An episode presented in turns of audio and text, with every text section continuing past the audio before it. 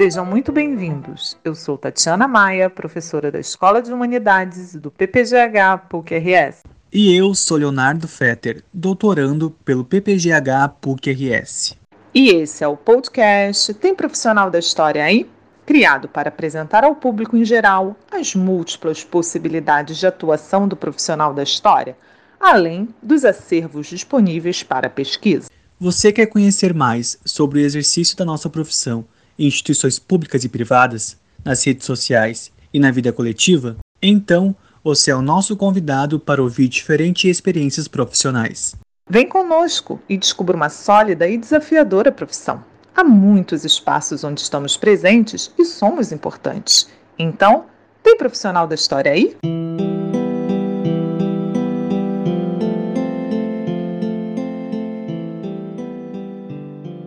Nossa entrevistada de hoje é a professora Gisele Zanotto, coordenadora do Arquivo Histórico Regional de Passo Fundo. Gisele é professora dos cursos de graduação e pós-graduação em História da Universidade de Passo Fundo.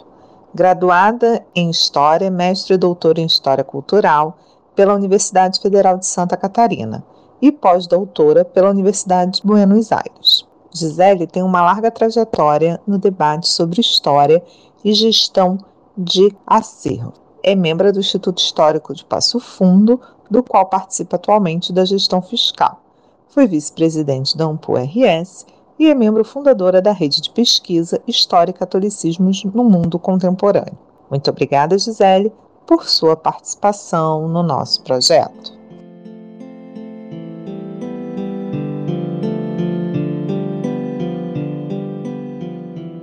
Gisele, você poderia nos falar um pouco sobre a sua formação, trajetória profissional e temas de pesquisa?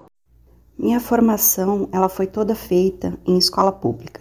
Como moradora e nascida no interior de Santa Catarina, as possibilidades à época para graduação eram limitadas a capitais dos três estados do sul e algumas cidades polo da região. A opção que eu tive foi de ir a Florianópolis para fazer minha graduação em História na Universidade Federal de Santa Catarina. Passando no vestibular, lá fiz a formação de graduação e segui também para o mestrado e doutorado. Nessa formação, tive ótimas oportunidades de participação em eventos, em atividades de pesquisa, extensão, monitorias, e quando da finalização da tese, em 2007, aí sim comecei a atuar profissionalmente. Inicialmente, então, eu iniciei como professora de algumas horinhas de história na Escola Eucana, na Grande Florianópolis, na cidade de Palhoça. Atuando aí alguns meses, comecei então a realizar concursos e seleções e logo fui aprovada como professora substituta na Universidade Federal de Rio Grande, a FURG, onde atuei quase dois anos, né? O período usual para contratações e renovações para professores substitutos. Quando eu estava chegando ao fim desse processo, felizmente passei então numa seleção na Universidade de Passo Fundo e desde então, 2009, atuo nessa instituição. Nesse processo formativo, claro que a pesquisa sempre foi muito importante e os temas que eu tenho desenvolvido se voltam à história do catolicismo, ao integrismo católico mais especificamente, ao movimento Sociedade Brasileira de Defesa da Tradição, Família e Propriedade e as congêneres mundiais, né? Já tenho estudado as suas parceiras co-irmãs na Argentina e Chile e Polônia, e a tendência é continuar observando essa expansão internacional, assim como estudos voltados à religiosidade e cultura, patrimônio cultural, e mais recentemente, até em função de ter assumido como coordenadora do Arquivo Histórico Regional da UPF, estudos sobre arquivos e gestão de acervos.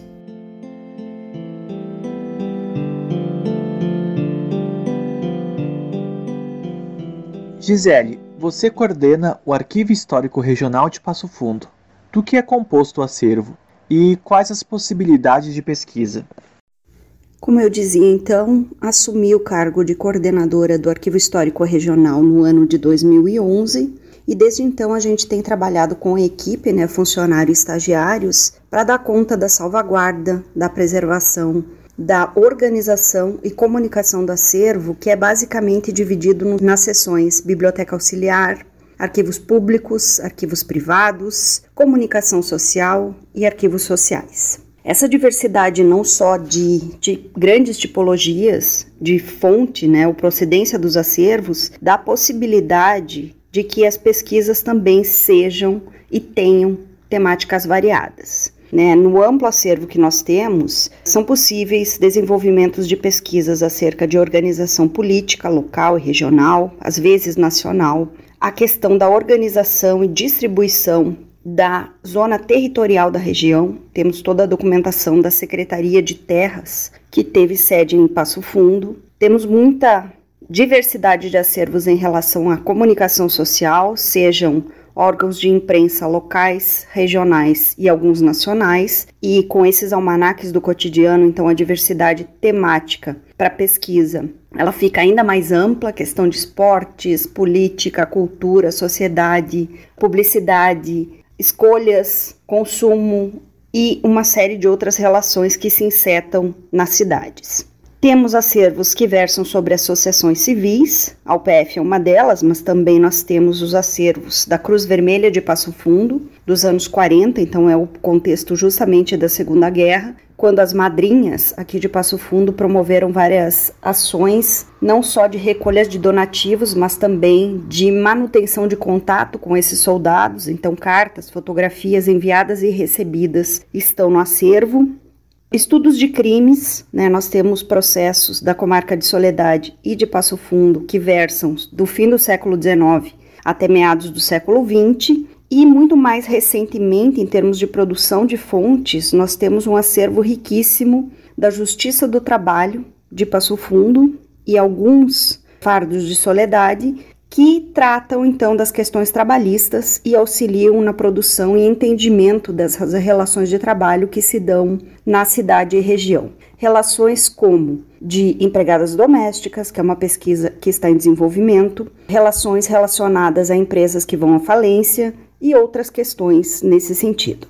Com os acervos privados também temos a possibilidade de estudo de questões voltadas à musicalidade, temos acervo de maestros, de compositores e também de um músico bastante ativo que ainda está vivo, mas o acervo nos chegou porque o seu amigo guarda esse acervo e acabou doando para nossa instituição, e questões políticas e de atuação social também. Então, o universo é bastante vasto e a riqueza é infindável.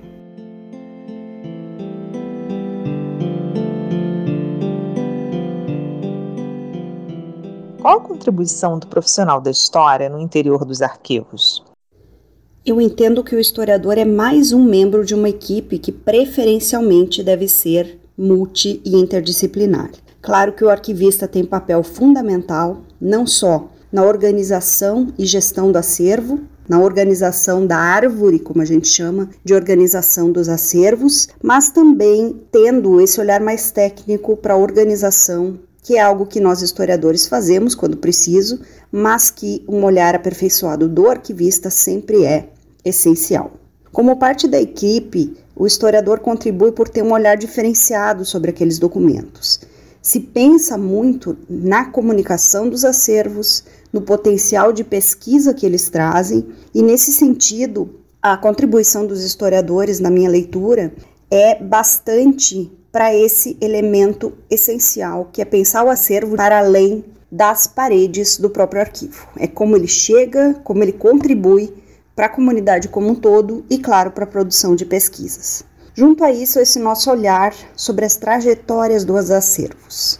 Um acervo não é guardado fortuitamente, ele passa por processos de triagem, sendo eles técnicos ou mais subjetivos, dependendo da origem desse conjunto documental, e a trajetória dos acervos nos ajuda a ser menos ingênuos em relação ao que fica. Nem tudo que fica é extremamente importante no sentido arquivístico ou histórico, mas foi importante para o seu acumulador. Então, penso que contribuímos, mas volto a dizer, o ideal é que sejamos parte de uma equipe muito mais ampla que lida com os acervos.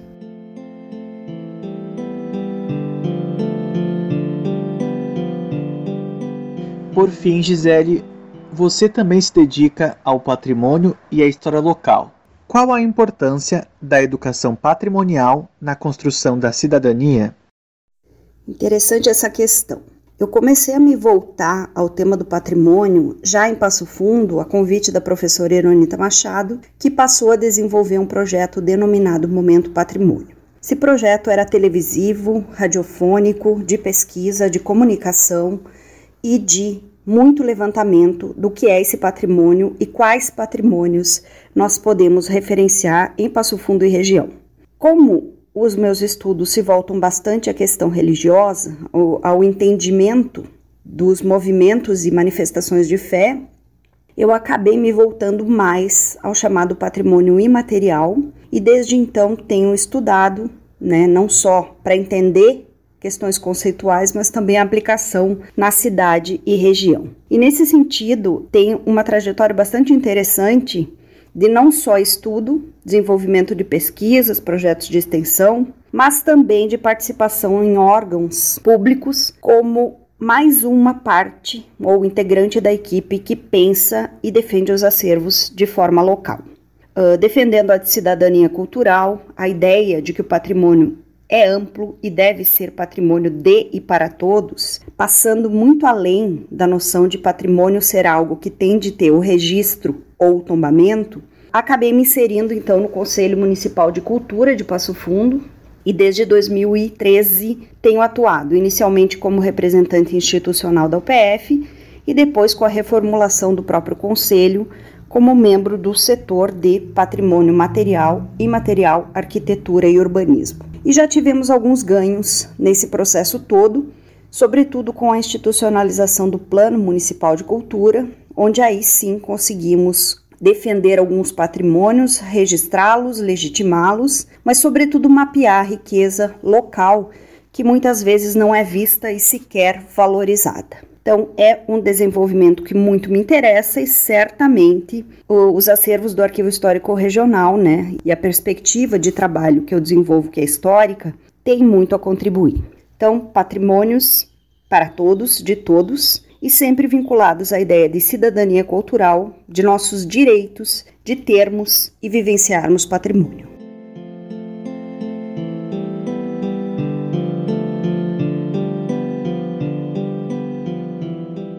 Muito obrigada, Gisele, mais uma vez por sua participação no nosso projeto. E para todas e todos que nos acompanham, esperamos que tenham gostado dessa entrevista. Convidamos vocês para nos seguir no Facebook, no Twitter e no Instagram.